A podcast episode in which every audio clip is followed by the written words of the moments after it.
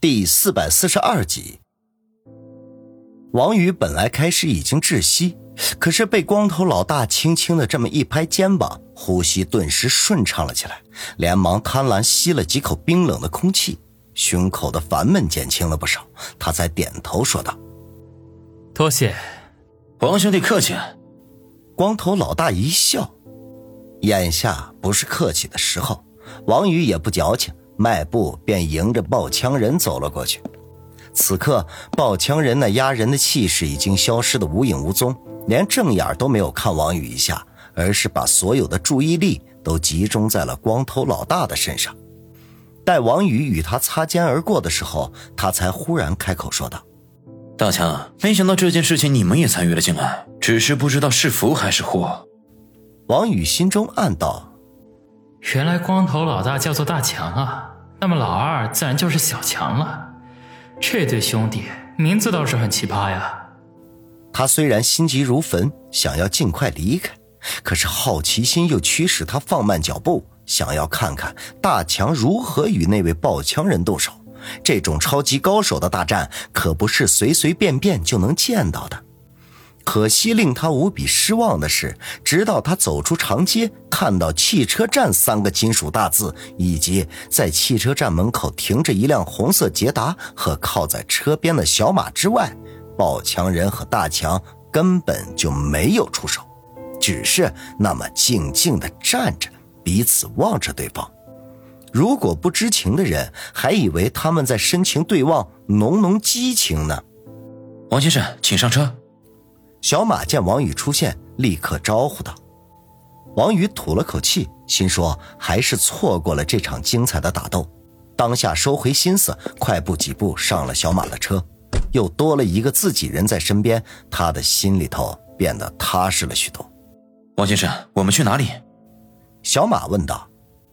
王宇没有着急说出目的地，而是缓缓的说道：“小马，我有一个朋友还在旅店里。”你设法请人将他安全送回春城。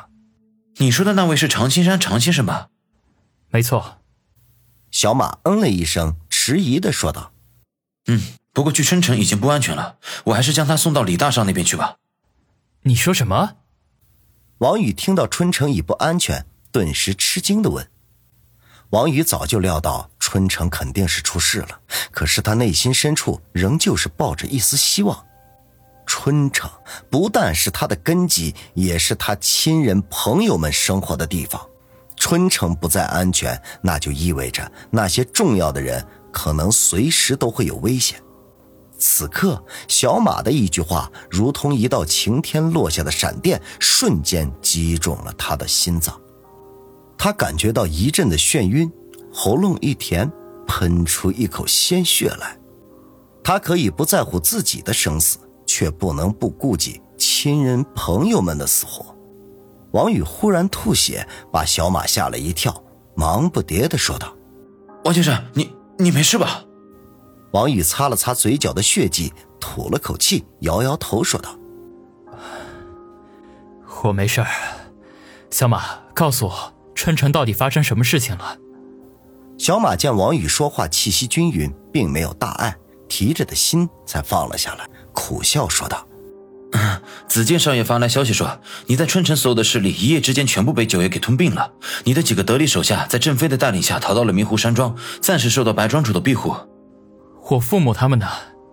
他们被九爷给监控了起来，日常生活照旧，只是失去了自由。不过以九爷的性情，说不定什么时候就会。”小马说到这里没有继续下去，而是摇摇头。王宇的心瞬间提到了嗓子眼儿。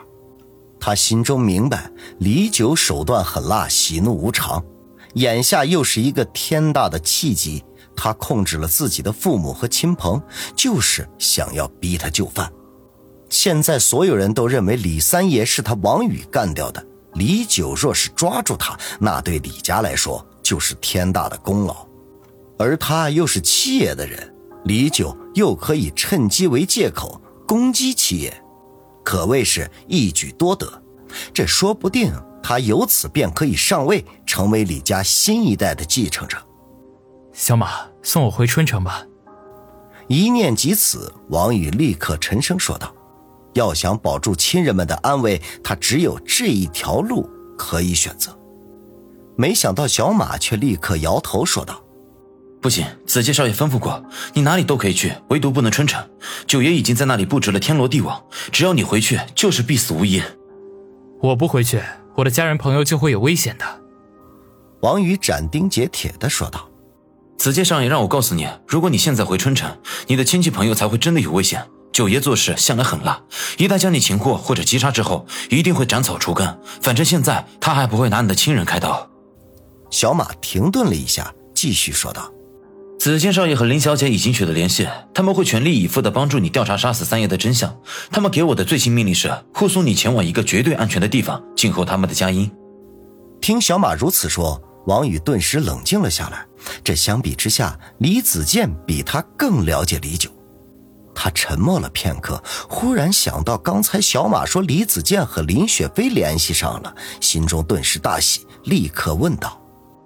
小马，你说子健大哥和雪飞联系上了？是的，林小姐虽然已经被家族监视起来，相对来说还是比较自由的。另外，到目前为止，家族内部还不知道你和子健少爷的关系。子健少爷和林小姐是表亲，平日里常有来往，所以他们互相联系，并未引起家族的注意。小马解释。王宇点了点头，算起来，李子健应该是林雪飞的表哥，这兄妹之间打个电话聊聊天，自然没有任何问题。对了，林小姐还让我告诉你，不要给她打电话。他们一旦查出真相，会第一时间通知你的。小马又说道。王宇嗯了一声，看来自己之所以联系不上林雪飞，是他的电话已经被家族监控了起来。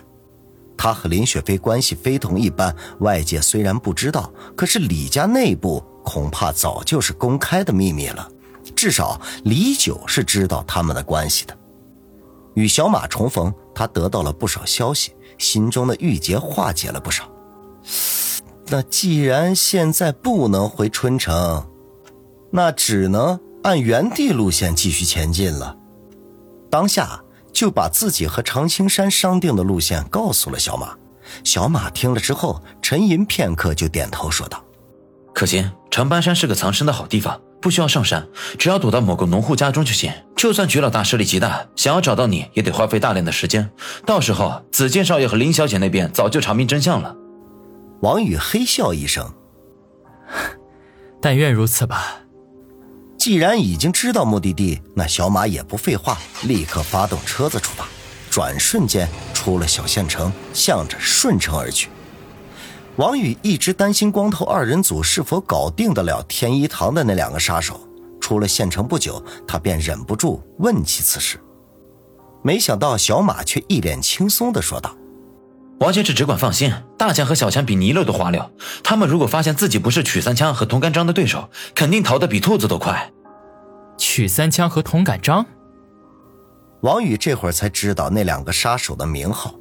不过对于普通人来说，武林人士太陌生了，他们的具体信息我也不清楚，我只知道他们的实力都很强大。几年前国内出过几个大案子，都是他们做的。当时公安部还下了通缉令，也派了不少专业人士出手对付他们，可是都无果而终。